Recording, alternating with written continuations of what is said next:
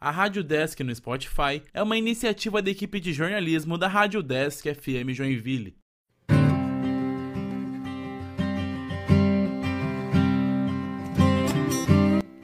Reportagem produzida pela equipe de jornalismo da Rádio UDESC FM Joinville. Para muitos de nós, a leitura e a escrita são ações tão presentes em nossa vida que acabamos nos esquecendo de que ninguém nasceu sabendo realizar essas tarefas. Uma prova de como a alfabetização é algo tão importante na vida do ser humano. Muitos podem não saber, mas o dia 8 de setembro é reservado para celebrar o Dia Mundial da Alfabetização. Criado pela ONU, em parceria com a Unesco em 8 de setembro de 1967, para destacar a importância da alfabetização para o desenvolvimento social e econômico mundial. No Brasil, existe a ABALF, Associação Brasileira de Alfabetização. Fundada em 2012, é uma organização que tem como um dos objetivos realizar e acompanhar pesquisas e políticas públicas no campo da alfabetização. O presidente da ABALF explica um pouco mais sobre esta associação. Olá, eu sou Lorival José Martins Filho. Atualmente sou professor do Departamento de Pedagogia do Programa de Pós-Graduação em Educação, além de ser coordenador de pós-graduação da Universidade do Estado de Santa Catarina. Na ABALF, na gestão 2020-2021, estou assumindo a presidência juntamente com a professora Adelma Mendes, da Universidade Federal do Amapá. A ABALF atua congregando fóruns municipais e estaduais, grupos de pesquisas, universidades, sempre em defesa de políticas públicas de alfabetização que reconheçam o papel de professores e estudantes. Somos contra qualquer política de alfabetização que seja de cima para baixo, desconsiderando aquele que ensina e aquele que aprende. Segundo dados divulgados em uma matéria do G1, em junho deste ano, nenhuma meta do Plano Nacional de Educação, o PNE, sancionado em 2014, foi atingida.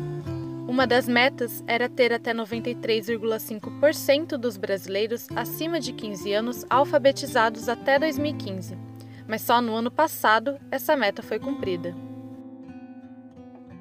A alfabetização é uma marca de uma sociedade escolarizada, escriturística, grafocêntrica.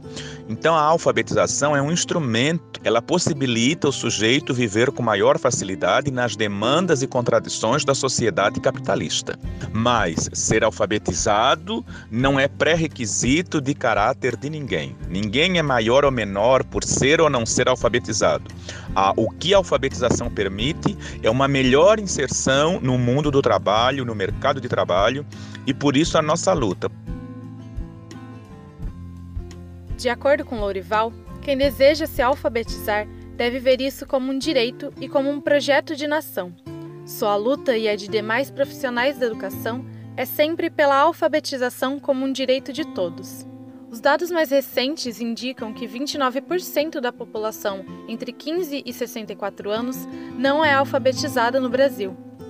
A meta atual é reduzir este número para 13,5% até 2024. Em relação ao governo, tanto no âmbito federativo, União, estados e municípios, é realmente a valorização da carreira docente, a adequação dos espaços escolares, tornando as escolas laboratórios de aprendizagem, é a ampliação do repertório de leitura para crianças, jovens, adultos e idosos, né? É, sobretudo, considerar a alfabetização como política de Estado, projeto de nação. Um país soberano, uma nação soberana tem a alfabetização como compromisso fundamental. Leitura e escrita formas tão simples de expressão e compreensão, mas que merecem atenção redobrada e, claro, investimento e incentivo acima de tudo.